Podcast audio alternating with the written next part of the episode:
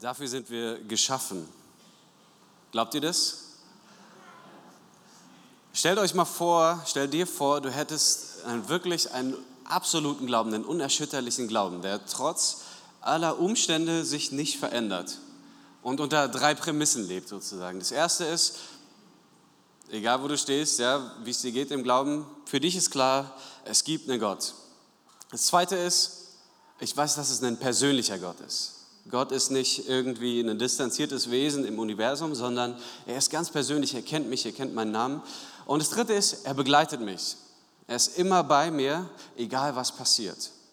Egal was. Und du hast einen absoluten Zuversicht, einen absoluten Frieden, eine absolute Zuversicht, dass du sagst, ich weiß, dass er mich durchführt. Egal was für Situationen kommen, egal was für Herausforderungen mir bevorstehen, an dieser Prämisse, an diesem Glaubenssatz wird sich nichts ändern. Stell dir das mal vor. Ja? Stell dir mal vor, du würdest wirklich so leben, so aufwachen. Und egal was passiert, es ändert nichts. Ja, es mag was unglaublich Großartiges sein. Du kriegst ein Auto oder zwei neue Autos geschenkt. Ja. Du gewinnst im Lotto, was weiß ich. Du findest den Partner deines Lebens und jeder denkt so, Alter, die passt überhaupt nicht zusammen, Mann. Das ist eine 10 und du bist eine 3. So.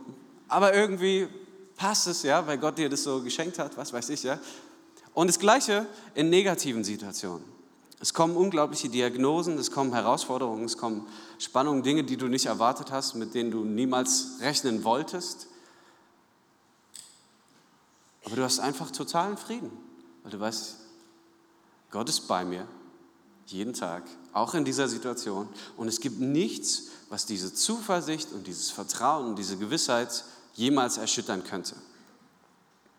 Du hast totalen Frieden, keine Angst.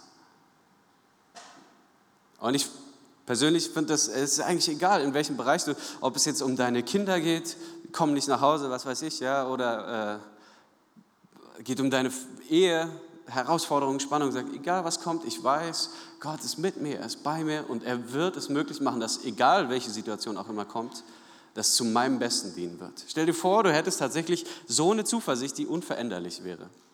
Und mir ging es immer so, wo ich das am faszinierendsten fand, war bei meinem eigenen Vater in Bezug auf seine Kinder. Also man kann schwierige Kinder haben und man kann irgendwie einfache Kinder haben und wir gehören auf jeden Fall zu der schwierigen Kategorie. Ich will jetzt hier keine Einzelheiten nennen, es sind immer zu viele doch Jüngere im Gottesdienst, die mich dann immer ansprechen. Wann hatte dein Bruder die erste Alkoholvergiftung? Ich bin jetzt auch zwölf. Also, na, so war das eigentlich nicht gemeint. Und trotzdem hatte er so eine unerschütterliche Zuversicht, weil er mal von Gott diese Verheißung bekommen hat, dass seine Söhne sein werden oder seine Kinder sein werden wie Pfeile in seinem Köcher. Ja, dass Gott gesagt hat, egal was kommt. Und er hatte diese Zuversicht in den schwierigsten, in den herausforderndsten Situationen. Diesen unerschütterlichen Glauben. Und das hat mich selber schockiert. Ich dachte, ich weiß nicht, ist dir aufgefallen, so, was wir machen? Das passt eigentlich nicht so zusammen. Und das hat mich irgendwie fasziniert aber auch irritiert. Ja? Und du denkst irgendwie manchmal, wenn du so Menschen triffst, die so einen unerschütterlichen Glauben haben, die so Diagnosen bekommen, was weiß ich, ja, und dann, vielleicht war es deine Oma oder deine Mutter, hatte so super Glauben, ja, dass sie, Schätzchen, dann müssen wir jetzt einfach beten, Gott ist gut. Hallo, merkst du doch was? Hast du überhaupt einen IQ? Also ich meine, hast du festgestellt, was hier um uns herum passiert? Und da gibt es solche Menschen, die, die unerschütterlich festhalten mit dieser Zuversicht, diesem Vertrauen. Es tut mir echt leid, wenn es was mit deinem Glauben macht. Mich persönlich äh, trifft es jetzt nicht so direkt. Ja, also für mich ändert es nichts daran, Gott ist gut. Und manchmal komme ich in so Situationen, wo Menschen fragen, so, wie kann Gott denn sowas zulassen? Hast du einen Bibelvers für sowas? Es tut mir leid, dass es was mit deinem Glauben macht, aber es macht nichts mit meinem. Und das Schöne oder das Spannende dabei ist, krasser Glaube ist faszinierend. Ja, wenn Menschen so unerschütterlichen Glauben haben, ist es für alle Menschen irgendwie faszinierend. Manche denken vielleicht und sagen es hoffentlich nicht, ich wünschte, ich wäre so dumm wie du ja, und könnte so kindlich glauben, aber leider habe ich meine Lebenserfahrung gemacht, ich gucke regelmäßig Nachrichten, welche auch immer, Social Media oder die klassischen, was weiß ich, ich weiß, die Welt läuft anders und das, was du glaubst, das funktioniert so nicht.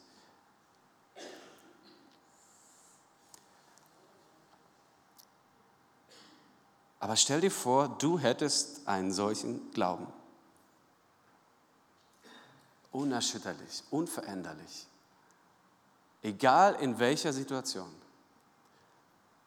Warum das Ganze? Warum wollen wir glaubensstark sein? Weil Gott da mit dir hin will. Das ist sein Ziel, diese unerschütterliche Sicherheit. Äh, und letzte Woche habe ich äh, von jemandem einen Eindruck äh, geschildert oder geschrieben bekommen, den möchte ich euch gern vorlesen, weil er, glaube ich, so ein bisschen das unterstreicht, wo ich mit euch die nächsten fünf Wochen hin will. Ich habe heute eine tiefe Gebetszeit gehabt und den Eindruck verspürt, dass Gott unsere Gemeinde heilen möchte von Resignation. Er hat mir gezeigt, dass es zwei Möglichkeiten gibt, sich Gott unterzuordnen. Die eine ist Resignation aus Verzweiflung, kann eh nichts machen. Und die andere ist Vertrauen aus Ehrfurcht in der Erkenntnis seiner Güte, Allmacht und Größe. Und er hat mir gezeigt, dass, dass er Gottes Beziehung wiederherstellen möchte und dass ihm viel daran liegt, das Vertrauen jedes Einzelnen zu gewinnen damit daraus eine Vertrauensbeziehung entsteht, die immer tiefer gehender wird. Und er sehnt sich danach, seine Güte zu zeigen in allen Lebenssituationen. Wäre das was Gutes? Dafür bete ich mal nochmal. Vater im Himmel, ich danke dir für diese Gemeinde und jeden Einzelnen, auch die, die es online hören, die sonst wo wohnen.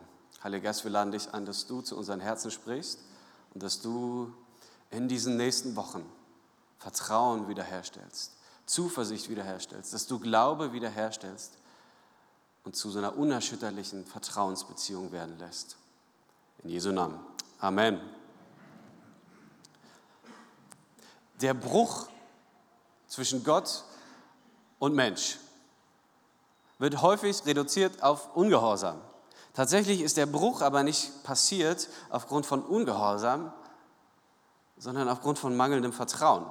Ja, also Adam und Co. haben nicht den vermeintlichen Apfel, was auch immer für eine schräge Frucht, gepflückt. Und Gott hat gesagt, ja, das und das dürft ihr machen, das dürft ihr nicht. Oh, Liste nicht erfüllt, Mist. Ja, seid ihr jetzt draußen. Sondern das Problem war, dass sie dieser Lüge geglaubt haben, Gott enthält mir was. Gott hält mir was vor. Er gibt mir nicht das Ganze. Er ist eigentlich ein bisschen egoistisch. Und und letztlich ist es ein Ausdruck von mangelndem Vertrauen. Ich weiß nicht, ob ich Gott wirklich vertrauen kann. Ich weiß nicht, ob ich Gott wirklich vertrauen kann. Ob er mich nicht doch im Stich lässt, ob er mir nicht was vorbehält, ob er nicht gute Dinge, die ich vielleicht haben könnte, nicht kriege. Und deshalb nehme ich es mir einfach. Und ich glaube, es gibt viele Situationen in unserem Leben, wo es genau das Gleiche gibt. Ja, dass wir sagen, ich, ja, theoretisch wäre das schon gut und so, aber eigentlich vertraue ich nicht wirklich, dass Gott die Dinge so macht, wie ich mir das wünsche, wie ich es gut finden würde. Und wir leben nicht mit diesem unerschütterlichen Vertrauen, weil wir in vielen Situationen eigentlich nicht denken, ja, Gott, dein Plan ist der beste. Ich hätte es jetzt wahrscheinlich nicht so gemacht, aber du weißt es besser. Das ist richtig gut so. Das wird super sein. Ja? Und seit Eden, seit diesem Bruch, arbeitet Gott daran, diese Vertrauensbeziehung wiederherzustellen. Dass wir wieder dahin kommen, dass wir sagen, ich weiß, dass du gut bist und dass du mich nicht im Stich lassen wirst und dass du unglaublich gute Dinge vorbereitet hast und egal was kommt, egal was geschieht, du bist gut und du wirst Gutes tun. Und das Verrückte ist, wenn wir zum Beispiel Israel anschauen, das ist der ganze Weg Israels, ist, dass Gott ihnen nicht die zehn Gebote gibt und dann sagt, jetzt äh, lebt mal danach, sondern das Erste, was er tut, ist sie zu befreien, ist sie zu retten. Er holt sie raus aus Ägypten, er manifestiert seine krassen Skills ja, mit den zehn Plagen und wahrscheinlich hätte er noch mehr oben drauflegen können, aber das war schon erstmal beeindruckend. Und rettet sie, um zu sagen, glaubt ihr, dass ich Gutes mit euch vorhabe und dass ich fähig bin, euch zu versorgen mit all dem, was ihr braucht? Und nachdem er sie gerettet hat, sagt er, und so sieht es aus, wenn ihr mich kennt. und er gibt ihnen die zehn Gebote und, und gibt ihnen Richtlinien und Maßstäbe für ein Leben, das gelingt in Beziehung mit Gott. Und er versucht, dieses Vertrauen aufzubauen. Und, und das Ziel von Jesus im Neuen Testament ist, ist nicht eine To-Do-List zu erstellen, so, okay, jetzt, also, jetzt müssen wir Folgendes machen, sondern was er vorstellt, ist aber. Er sagt, das ist unser himmlischer Vater. Und er sehnt sich nach nichts mehr, als dass ihr ihm vertraut. Dass ihr unerschütterlichen Glauben habt daran, dass er gut ist und dass er gute Pläne mit euch hat, egal was passiert. Und, und wir sprechen oft davon, dass wir uns danach sehen, dass wir eine wachsende Beziehung zu Jesus haben. Aber was ist das, was wächst? Was ist das, was wächst in der Beziehung? Bei manchen der Bauch, ja, richtig. Mit zunehmendem Alter. Manchmal ist es auch rückläufig, wie auch immer. Äh, aber das, was wächst, ist Vertrauen. Ja, und eine richtig gute Beziehung hat, ist geprägt von krassem Vertrauen. Dein Sohn kommt nach Hause, nicht, wenn er soll, sondern irgendwann, ja, keine Ahnung, ist 23 Uhr und dann fragt dein Kumpel, der mit dir noch einen Wein trinkt, so, jetzt hier, ist halb zwölf, wollte dein Sohn nicht um elf da sein? So, keine Ahnung, aber ich vertraue ihm. Ich weiß, der, ja, das ist, das ist eine wirklich gute Beziehung, wenn du sagst, mein Vater wollte mich abholen um zehn, jetzt Viertel nach, keine Ahnung, was er macht. Aber ich vertraue ihm. Er wird einen guten Grund haben, warum das nicht so ist. Ja? Deine Frau ist äh, länger auf der Weihnachtsfeier und wirkte schon ein bisschen angetrunken, als sie telefoniert hat. Wird bei uns nie vorkommen, aber.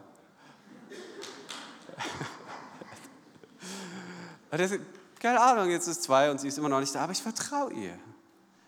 Wirklich gesunde Beziehungen sind geprägt von wirklich großem Vertrauen. Ja, das ist das, das ultimative Ziel für jede Beziehung. Und so ist es auch Gottes Ziel für seine Beziehung zu uns dass wir eine wachsende Beziehung haben. Und das Problem, was die meisten Menschen haben, egal ob du jetzt schon lange im Glauben bist oder ob du sagst, na, ich bin so skeptisch, bisschen, guck mir das mal an. So die größte Herausforderung ist eigentlich, kann ich das glauben? Kann ich das wirklich glauben? Kann ich dem vertrauen? Und da will Gott mit uns hin. Kann ich das wirklich glauben? Äh, ich möchte mit euch eine Bibelgeschichte anschauen, und zwar äh, steht die in Matthäus 8. Und das ist die Geschichte, das einzige Mal im gesamten Neuen Testament, wenn man Jesus als Gott betrachtet, könnte man sagen, in der gesamten Bibel eigentlich, wo Jesus begeistert ist. Ja? So, wir wollen uns anschauen, was Jesus wirklich begeistert. Okay, Matthäus 8, als er aber vom Berg herabstieg, folgte ihm eine große Menge, der Klassiker. Und siehe, ein Aussätziger kam heran und fiel vor ihm nieder und sprach, Herr, wenn du willst, kannst du mich reinigen. Und Jesus streckte die Hand aus, rührte ihn an und sprach, ich will, sei rein. Und sogleich wurde er von seinem Aussatz rein. Eine klassische Geschichte. Ja? Wir wissen, okay, Jesus heilt eigentlich immer alle so. Okay, ja, in diesem Fall auch. So, alle freuen sich, ja, cool, Jesus hat wieder jemand geheilt. Aber dann geht es weiter. Als aber Jesus nach Kapernaum hineinging, trat ein Hauptmann zu ihm. Und er bat ihn um Hilfe und sprach, Herr, mein Knecht liegt zu Hause und ist gelähmt und er leidet große Qualen. Und Jesus sprach zu ihm, ich will kommen und ihn gesund machen. Erstmal eigentlich auch nicht so ungewöhnlich. Ne? Man könnte jetzt sagen, ja, das ist ein Römer, warum macht er das eigentlich? Und vielleicht ging es den Jüngern so, als sie das gehört haben, oh, der leidet, ja gut, ich hoffe, es ist ansteckend und du wirst auch krank und deine ganze Clique und alle Soldaten, was weiß ich, ja, okay. Wir wissen aus den anderen Evangelien tatsächlich, der, der, dieser Centurio, dieser Hauptmann, äh, war ein gottesfürchtiger Mann, der liebte das Volk Israel, er liebte den Tempel und auch äh, alle Juden. Und von daher ist Jesus da offensichtlich schnell bereit und sagt, okay, ich komme zu dir und ich mache deinen Knecht gesund. Und dann antwortete der Hauptmann und sprach, Herr, ich bin nicht wert, dass du unter mein Dach gehst. Recht hat er. Kann Jesus unter sein Dach gehen? Jesus ist Jude, der Hauptmann ist ein unbeschnittener Heide. Da geht man nicht rein okay? Sondern sprich nur ein Wort, so wird mein Knecht gesund. Was ist die Grundlage da? Also Jesus sagt, okay, ich komme zu dir. Und der Hauptmann sagt, nee, nee, warte, bleib mal hier. Ich habe dich beobachtet. Du bist 1,80 groß, so wie ich ungefähr, oder 1,70, 1,90, was weiß ich, wir wissen nicht genau, wie Jesus, wie groß er war. Wahrscheinlich war er bärtig, ja, lockige Haare, jüdischer Mann. Äh, du siehst eigentlich ganz normal aus. So, was unterscheidet uns eigentlich? Und, und er weiß, okay, aber das Verrückte bei dir ist, dir gehorcht Krankheit. Der Römer bezieht, sich das, äh, bezieht das auf sich selbst und sagt, wenn ich Menschen befehlige, dann tun sie das. Ich schicke jemanden dahin, er geht. Ich sage, du wirst die ganze Nacht auf dieses Gebäude aufpassen und wenn du einschläfst, wirst du umgebracht. Was macht er? Ja, das läuft so. Er ist es gewohnt aus seinem Alltag, er befehligt Menschen und er sagt Dinge und sie werden getan. Es passiert einfach. Und dann begegnet er diesem Mann, Jesus, und sagt, und du befehligst Krankheit. Das ist doch das gleiche Prinzip. Nur, warum hören die Menschen auf den Römer? Aufgrund der Autorität, der er untersteht. Der Centurio repräsentiert Rom. Und keiner legt sich mit ihm an, sondern man tut, was er sagt, weil er Rom repräsentiert. Und seine ganze Autorität, seine Befehlsgewalt basiert darauf, dass er etwas repräsentiert. Und er stellt fest, Jesus, wenn der was spricht, dann gehorcht so ziemlich alles andere eigentlich. Also untersteht Jesus einer höheren Autorität, irgendwas Krasses, ja, das, was du repräsentierst. Und er, okay, denn auch ich bin ein Mensch, ja, der einer Obrigkeit untersteht und habe Soldaten unter mir. Und wenn ich zu einem sage, geh hin, so geht er. Und zu einem anderen, komm her, und so kommt er. Und zu meinem Knecht sage ich, tu das, und so tut er es. Und als das Jesus hörte, wunderte er sich. Das ist das einzige Mal, wo das passiert. Also, wir stehen so nett wundern. Eigentlich ist das so ein Ausdruck von Faszination, Erstaunen. Ja? Also, Jesus ist begeistert. Als Jesus das hört, ist er begeistert. Er sagt: Jungs, hey, habt ihr zugehört? Werdet ihr mal wie dieser Römer hier. Und es ist das einzige Mal im ganzen Neuen Testament, wo Jesus begeistert ist. Und tatsächlich ist es nicht aufgrund von Gehorsam. Er steht nicht da und sagt, Habt ihr gesehen, wie er nicht die Ehe gebrochen hat? Krass. Habt ihr gesehen, wie er nicht bei Rot über die Ampel ging? Habt ihr gesehen, wie der hat einfach nicht gelogen? Nein, das ist nicht das, was Jesus fasziniert. Sondern was ihn begeistert, ist Glaube. Ja? Was begeistert Jesus? Jemand erkennt, dass er wirklich Gott repräsentiert. Und ich habe absolutes Vertrauen und das ist großer Glaube. Was ist das, was Gott am allermeisten ehrt? Großer Glaube. Und man kennt es so ein bisschen mit, mit Kindern, gerade so mit Jungs, wenn die so drei, vier, fünf, sechs sind oder so. Wer ist der Allerstärkste? Der Papa. Ja? Und äh, egal bei was, Papa ist wahrscheinlich auch der Beste im Fußball oder im Hockey oder was weiß ich. Ja? Und so mit zunehmendem Alter, Adoleszenz und so entwickelt man dann plötzlich eine differenziertere Wahrnehmung. Und man hat auch nicht mehr so die Erwartung, dass Papa mir hilft in allem, was ich mache. Irgendwann will ich das sogar gar nicht mehr. Und so ein bisschen vollziehen wir das Gleiche auch im Glaubenswachstum.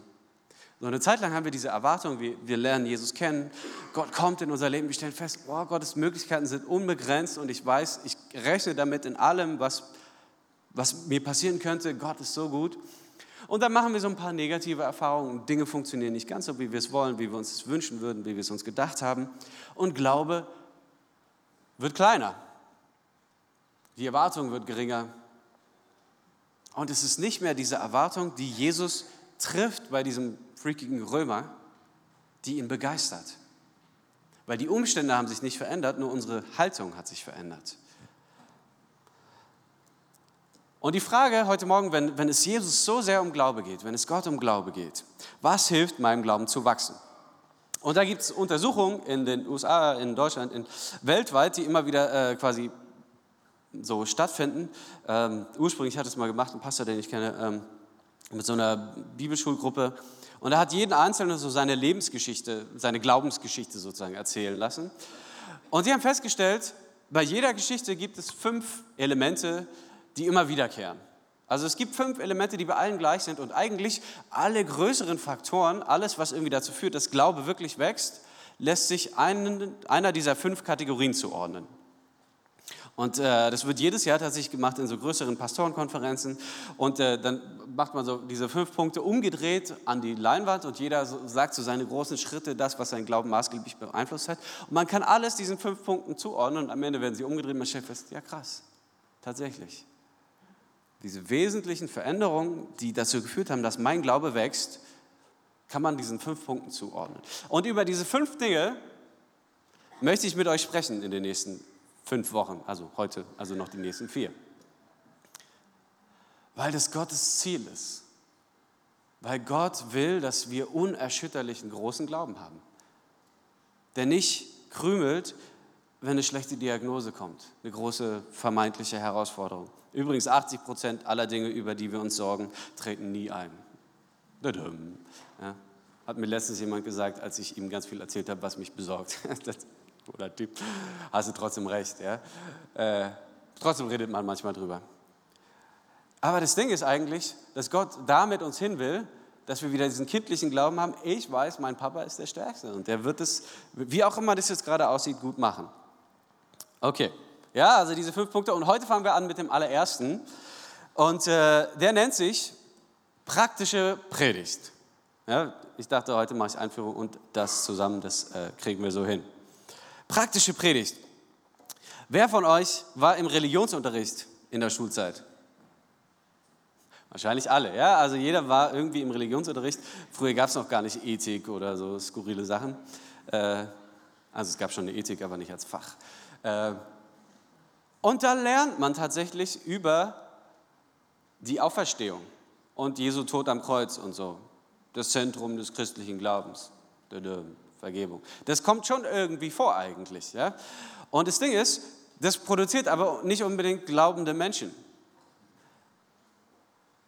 Weil der Inhalt selbst, also einfach inhaltliche Lehre, nicht unbedingt dazu führt, dass man überführt wird, ja, dass sich was verändert, dass Glaube wächst. Und das führt auch dazu in der Landeskirche, dass die Predigten immer kürzer und kürzer werden und die Leute eigentlich kaum noch zuhören wollen, weil es nur darum geht, sozusagen das, den Inhalt abzudecken. Und dann sitzt man da drin und denkt sich, okay, ich weiß schon, was kommt. Ja, heute liest er über das. Keine große Überraschung, weil es nur darum geht, sozusagen den Inhalt zu vermitteln.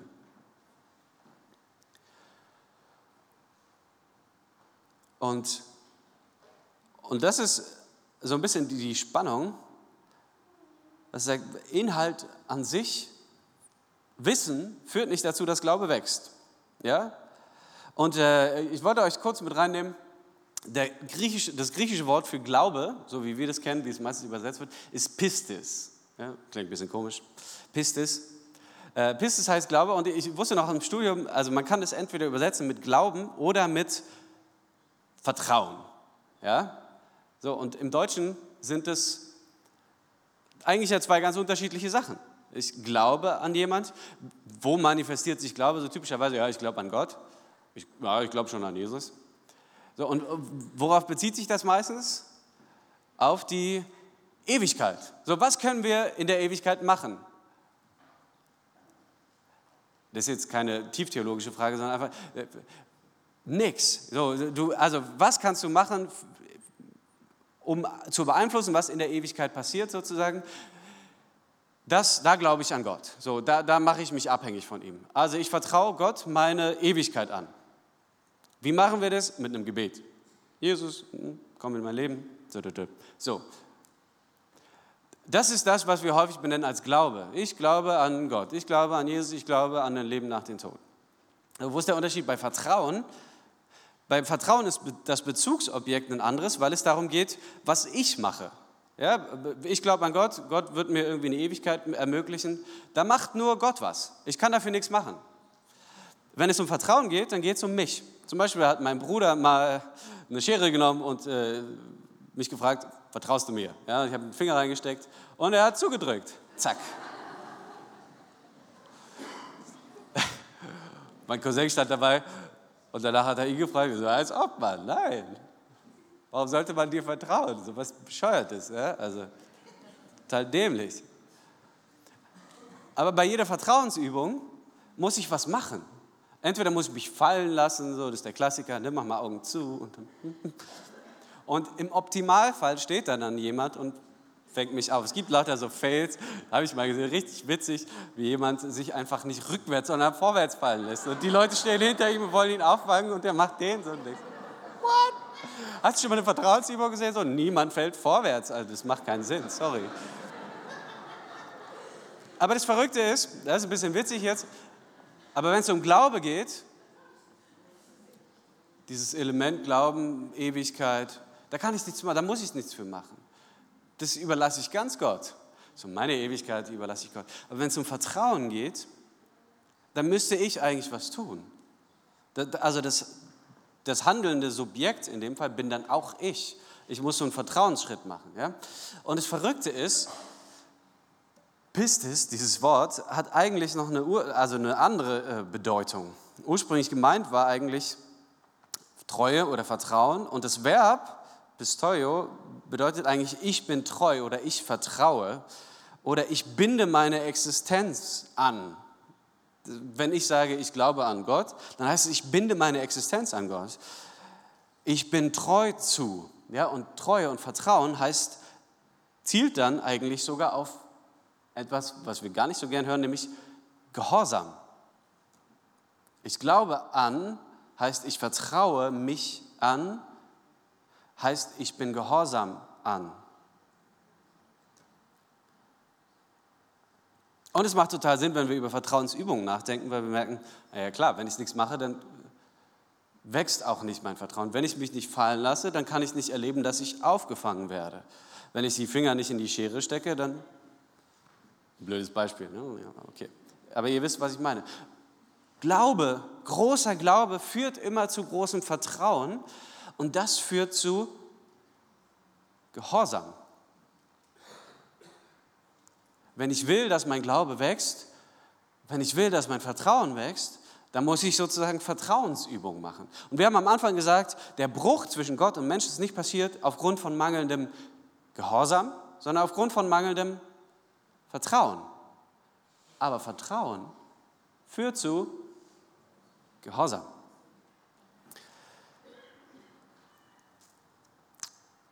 Und wir wollen einsteigen, noch einen zweiten Bibeltext, und zwar äh, in, die, in die längste Predigt von Jesus, die er jemals gehalten hat, nämlich die, die Bergpredigt. Ja? Wie viele Kapitel sind es? Nein, zwei. Ja, Matthäus 5 und 6 und 7, es sind drei eigentlich, ja. Drei Kapitel. Okay. Äh, und das Verrückte dabei ist, die längste Predigt, die Jesus jemals hält, das ist eine Predigt, die eine reine To-Do-List ist. Das ist jetzt aber komisch, oder? Ich dachte, Christsein bedeutet, ich glaube an Gott, ich muss nichts mehr machen und dann werde ich gerettet. Okay, das Verrückte ist, Jesus längste Predigt ist eine reine To-Do-Liste. Ja? Aber er erklärt ihnen nicht, was sie machen müssen, um in den Himmel zu kommen. Er erklärt ihnen nicht, was sie machen müssen, äh, um Gottes Wohlgefallen oder Gottes Gnade zu bekommen, sondern im Grunde geht er davon aus, dass die Leute, die das hören, schon Gottes Gnade und Wohlgefallen haben. Das sind Israeliten. Das sind Gottes Kinder. Das ist sein auserwähltes Volk. Wenn er es zu uns sagt, dann gilt das Gleiche.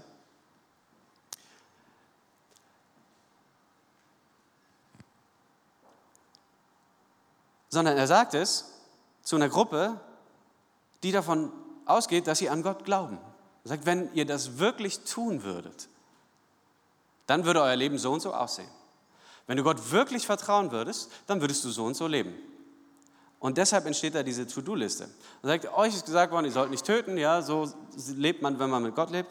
Ich sage euch, ihr dürft nicht mal zornig sein, ja, mit eurem Bruder oder Freunden oder was auch immer. Und ihr sollt noch nicht mal schlecht reden. Ihr habt gehört, schwören. Ja, ich sage, ihr, ihr sollt nicht schwören, sondern das Verrückte ist, ihr sollt einfach immer ehrlich sein. Euer Ja sei ein Ja, euer Nein ein Nein. Ja, ganz einfach. Ähm, oder es geht um Vergeltung. Wir, normalerweise sind wir motiviert, sozusagen, wenn uns was Schlechtes widerfährt, dass wir uns darum kümmern, dass die Person es zurückbekommt. Was sagt Jesus? Wenn du wirklich Gott vertraust, dann macht er das. Dann machst du gar nichts, dann vergibst du. Du machst das, was Gott von dir möchte und er kümmert sich um das, was du brauchst. Sag, Ehebruch, ja, Jesus sagt, ey, ganz ehrlich, Okay, du sollst nicht die Ehe brauchen. Lust ist schon Sünde, wenn du in der Gedanken schon, ja. Und so geht es immer so weiter. Freunde einladen, coole Sache, ja, das machen aber auch die Menschen, die Gott nicht kennen. Ihr sollt eure Feinde lieben. Liebe deine Feinde. Und äh, jetzt darf ich äh, einen kleinen Unterstützer jetzt auf die Bühne bitten, und zwar den äh, großen Levi. Äh, wir haben am Mittwoch eine Situation gehabt, da haben wir gesprochen bei den Rangern, ja, ist natürlich auch passend gekleidet. Äh, und da haben wir so ein bisschen gesprochen über die Ferien und ich wollte wissen, so, was ist passiert nach dem Camp. So, da waren alle on fire für Jesus und äh, manchmal bleibt es nicht ganz so dynamisch. Und dann hast du so ein bisschen erzählt von, von deinen Ferien. Kannst du ein, eine kurze Sequenz davon nochmal erzählen? Äh, ja, es war Svenjas Predigt nach sehr langer Zeit und wie heißt, da ging es ums Gebet. Und dann ist mir einfach eingefallen, dass wir das einfach mitnehmen müssen, wenn wir ins Gottesdienst gehen und nicht auch un einfach uns verändern. Wenn wir hier reingehen und wieder rausgehen, sollen wir verändert sein und es auch umsetzen. Und das ist mir einfach dann erst recht da klar geworden. Und ja, das wollte ich einfach sagen, dass einfach wir uns verändern lassen sollen nach der Predigt und auch so handeln sollen. Amen. Vielen Dank, Levi. Also Levi ist aufgefallen, dass es irgendwie wenig Sinn macht, hierher zu kommen und sich das anzuhören und wieder nach Hause zu gehen und nichts umzusetzen. Das bringt irgendwie gar nichts. Das ist vielleicht eine ganz nette Zeit, ja, und wir fühlen uns ganz schummerig beim Lobpreis und oh, ich bin ein bisschen ermutigt. Aber das Ganze bringt nichts, wenn du die Dinge nicht umsetzt. Also, du kannst jeden Sonntag dahin kommen und eine neue Vertrauensübung lernen und nicht machen. Darum geht es nicht. Jesus predigt mit dem Ziel von Anwendung. Ja? Also bei Jesus geht es immer darum, wenn du wirklich glaubst, wenn du wirklich vertraust, dann mach das. Ja? Und so predigt er über ganz viele verschiedene Themen, drei Kapitel lang, und er beendet seine längste Predigt mit einem Gleichnis. Das ist sozusagen der Abschluss. Ja? Das, damit schließt er. Und da heißt es in äh, Matthäus 7, Vers 24, Wer nun auf das hört, was ich gesagt habe und danach handelt, der ist klug. Man kann ihn mit einem Mann vergleichen, der sein Haus auf felsigen Grund baut. Hm. Jesus predigt mit dem Ziel von Anwendung. Ja? Also es geht nicht um das, was du hörst oder was du kennst, was du weißt. Das macht keinen Unterschied, wenn du es nicht machst. Und unser Glaube, unser Vertrauen wächst nur, wenn wir wissen, was wir damit tun sollen. Deshalb habe ich gesagt, Religionsunterricht und so weiter. Auch manchmal, wenn, wenn Menschen in den Gottesdienst kommen und wir laden sie zum Alpha-Kurs ein, dann, ja, ich habe mir schon durchgelesen, ey, ich, ich kenne die Antworten alle schon auf die Fragen. Okay, ja, du hast es irgendwann mal theoretisch gelernt. Aber meistens kenne ich die Leute sogar ein bisschen und weiß, ich glaube, es wäre trotzdem gut, wenn du mal kommen würdest. Vielleicht würdest du glaube, dass du viel mehr weißt als ich, aber ich lerne da jedes Mal ein bisschen was Neues. So könnte sein, dass du vielleicht auch was mitnimmst. Vielleicht, rein theoretisch, ja. Und das Ding ist, es geht nicht darum, was wir wissen, sondern was wir damit machen. Ja? Unser Handeln macht den Unterschied. Und Glauben wächst immer dann, wenn wir wissen, was wir tun sollen und es dann auch tun. Gehorsam ist ein Akt des Glaubens. Ich mache das, was ich für mich erkannt habe, unabhängig davon, was alle anderen Menschen um mich herum damit machen. Unabhängig davon, was meine Kultur damit macht. Warum mache ich das? Weil ich Gott vertraue. Weil ich Gott vertraue, setze ich die Sachen um. Und es ist so ein bisschen witzig mit diesem Expertenwissen. Und ich, ich war äh, im Studio, um diesen äh, Videodreh für den Trailer zu machen. Äh, und da habe ich jemanden getroffen, und äh, der hat mir erzählt, und dann standen wir gerade so neben seinem Trainer und ja, das ist mein Trainer. Und äh, er hat mir den allerbesten Trainingsplan und Ernährungsplan zugeschnitten. Der ist perfekt. Und äh, ich habe ihn angeguckt und ich dachte so, der macht es jetzt seit einem halben Jahr. perfekt. So, ich habe jetzt direkt keinen Unterschied gesehen zu vorher, bevor er trainiert hat. Aber der Trainingsplan ist theoretisch perfekt, aber er hat halt äh, den nicht umgesetzt. Hat es halt nie gemacht. Ja, wenn wir dann abends zu Hause sind und dann vom Fernseher und dann holt meine Frau noch Chips und Schokolade raus und Gummibärchen und dann, ah, nicht so wichtig. Ja, tatsächlich geht es mir selber so. Das Ding ist, wir glauben alle an gesunde Ernährung und wir wissen, dass es helfen würde. Wir glauben alle, dass Sport wirklich hilfreich ist, um fit zu werden.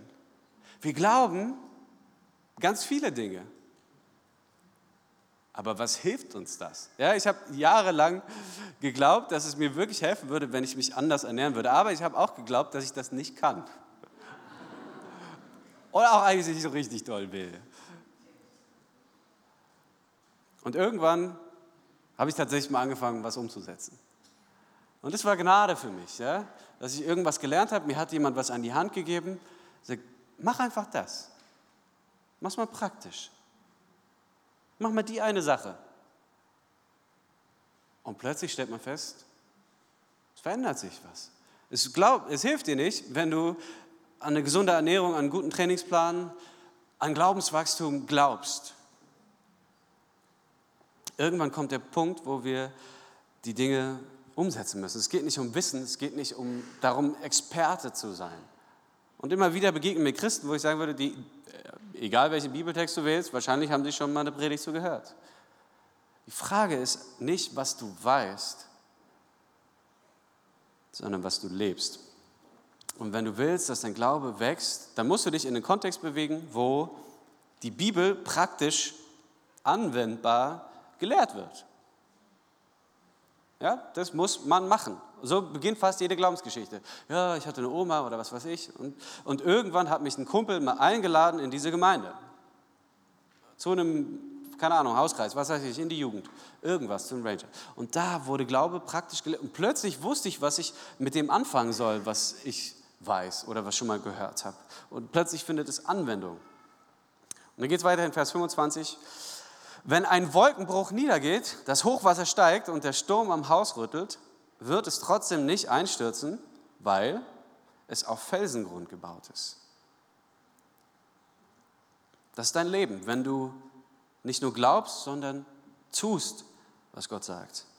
Damit Gott in deinem Leben auftaucht und einen Unterschied macht, damit dein Glaube wächst, damit dein Vertrauen wächst, musst du Vertrauensübungen machen. Bitte nicht vorwärts. Und da sagt Jesus, wer sich meine Worte nur anhört, vielleicht sogar jeden Sonntag. Halleluja. Ja? Ich bin froh, dass ich hier nicht zu leeren Stühlen predigen muss. Ich bin froh, dass ihr herkommt. Aber das macht nicht den Unterschied. Wer meine Worte hört, aber nicht danach lebt, der ist so unvernünftig wie einer, der sein Haus auf Sand baut. Du kannst dein Leben lang glauben, aber nicht tun, kommst jeden Sonntag her. Vielleicht, ich kenne Menschen, die selber predigen und große Mühe haben, irgendwas umzusetzen. Aber das wird keinen Unterschied machen, solange wir es nicht leben. Denn wenn ein Wolkenbruch kommt, die Flüsse über ihre Ufer treten und der Sturm um das Haus tobt, wird er einstürzen. Kein Stein wird auf dem anderen bleiben. Und es begab sich, als Jesus diese Rede vollendet hatte, dass sich das Volk entsetzte über seine Lehre denn er lehrte sie mit Vollmacht und nicht wie ihre Schriftgelehrten. Das ist der Kontrast. Jesus predigt Anwendung. Alles, was Jesus sagt, ist, wenn du Glaube hast, dann tu das. Und die Schriftgelehrten haben alles Mögliche erklärt über Isaiah, Jeremia, was weiß ich. Ja. Äh, und das ist so ein bisschen wie so Bibelstudium. Ja? Also ich habe vor, eigentlich wollte ich das schon im Herbst machen, jetzt hatte ich diese große OP und so, hat sich ein bisschen verzögert, deshalb mache ich das wahrscheinlich erst im Frühjahr, Bibelstudium zur Offenbarung. Spannendes Buch, da kann man richtig eintauchen. Aber ein Bibelstudium an sich wird dein Glauben nicht. Vertrauensübungen lassen ihn wachsen. Vertrauensübungen lassen Glauben wachsen. Und es ist tatsächlich so, dass äh, wenn wir die Bibel auslegen und es zu konkreten Anwendungen führt, dass es Menschen irritierend finden. Mir ist schon in der relativen Anfangszeit hier immer mal wieder so gespiegelt worden, ja, andere Prediger, die sind irgendwie lieb und man fühlt sich gut und wenn du predigst, dann ist es immer so herausfordernd. Und letztes Jahr habe ich eine Predigt gemacht, die hieß Fan oder Nachfolger. Und danach habe ich richtig böse Nachrichten bekommen von Menschen, die sich geärgert haben. Und ich habe gehört von Leuten, die im Hauskreis oder wo auch immer erzählt haben, also ehrlich gesagt, wenn es so aussieht, dann bin ich lieber einfach nur Fan. Das ist mir zu viel, das ist mir zu anspruchsvoll, das ist mir zu herausfordernd, das ist zu viel Anwendung. Eigentlich, eigentlich will ich mein Leben nicht ändern. Ich will nur dieses Glücksgefühl von Gottesbeziehung haben und die Sicherheit, dass ich in Ewigkeit bei ihm bin. Und das ist schön, das will ich niemand absprechen, überhaupt nicht Ziel der Sache. Aber Jesus sagt, lebt das, mach das. Du kannst alles hören, aber wenn du es nicht tust, dann werden Stürme dein Haus zerstören.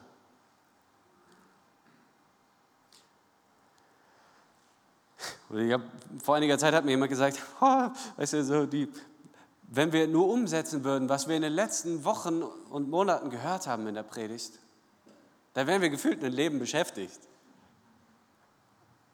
Ich denke ist das gar nicht so krass, aber vielleicht geht es dir manchmal so. Und das Ding ist, ich finde es persönlich, ehrlich gesagt, okay, wenn Menschen herausgefordert werden in der Predigt. Und ich habe auch kein Problem damit, dass Menschen sich über mich ärgern. Ich denke, wenn du dich ärgerst und während der Predigt mit mir argumentierst und denkst, oh, geh mal nach Hause und lies deine Bibel und argumentiere mit mir. Ja, zeig mir, dass ich nicht recht habe. Wenn, du, wenn es dazu führt, dass du in der Bibel liest, hey, bin ich happy. Ja, gerne, macht es. Ihr dürft alles beweisen, was ich falsch sage. Argumentiert mit mir. Stört euch an mir. Lest selber eure Bibel.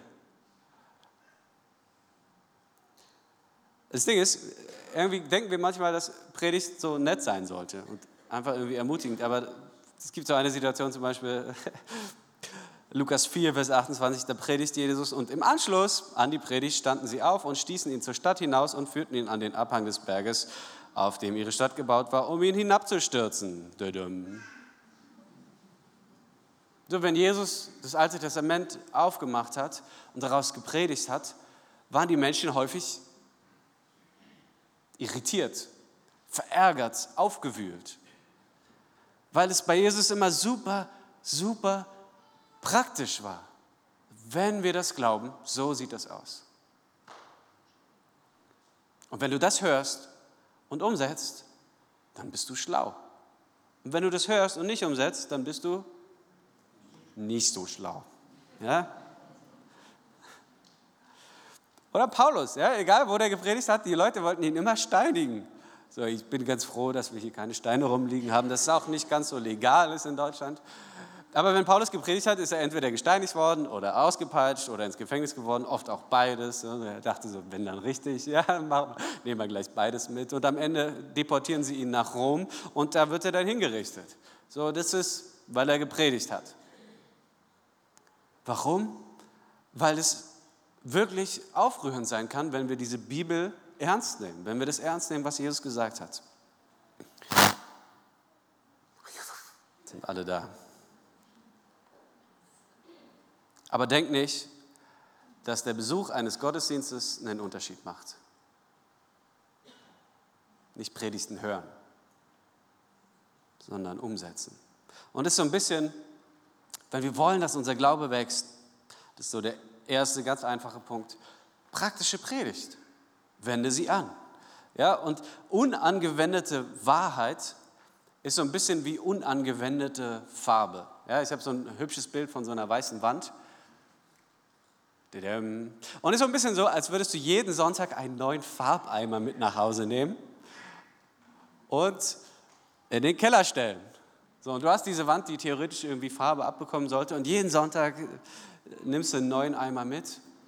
Aber wenn wir das nicht leben, es ist unangewandte Wahrheit. Das ist wie unangewandte Wahrheit. Die, die, die bringt niemand was. Die hilft einfach nicht.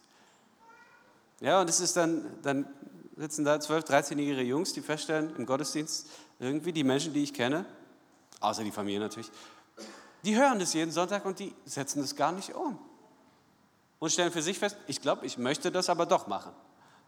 Ja, ich will nicht, dass die Wand am Ende weiß bleibt, sondern ich will die Farbe benutzen, die Gott mir gibt. Und ich, vielleicht ist euch das schon mal aufgefallen, gerade so im Kontrast. Bei mir hat jede Predigt nur einen Punkt. Immer nur einen. Warum? Weil ich glaube, viel mehr kann man eh nicht umsetzen. Was bringen euch drei oder fünf oder zehn Punkte, die ich mir selber aufschreiben muss, weil ich sie mir nicht merken kann? Da kann ich nicht erwarten, dass sie irgendjemand umsetzt. Deshalb hat jede Predigt einen Punkt. Versuch mal eine Woche lang das umzusetzen. Heute müsst ihr gar nichts umsetzen, weil ich gar nichts Konkretes gesagt habe. Das ist so ein bisschen paradox eigentlich. Aber ich hoffe, ihr nehmt eine Sache mit. Nämlich die Erkenntnis, das Erkenntnis alleine, wie Farbe ist. Wenn ich sie nicht anwende, dann hilft sie nicht. Dann bringt sie nichts. Wenn ich das nicht umsetze, was Jesus sagt, dann ist es so, als würde ich lauter Vertrauensübungen kennen, aber niemals eine machen. Und erleben, dass niemals mein Glaube wächst, dass niemals mein Vertrauen wächst. Und das ist das größte Ziel, was Jesus hat für unser Leben. Dass wir großen Glauben haben, großes Vertrauen. Dass wir leben in diesem Wissen, mein Papa ist der Stärkste. Und der kann in jeder Situation helfen. Amen.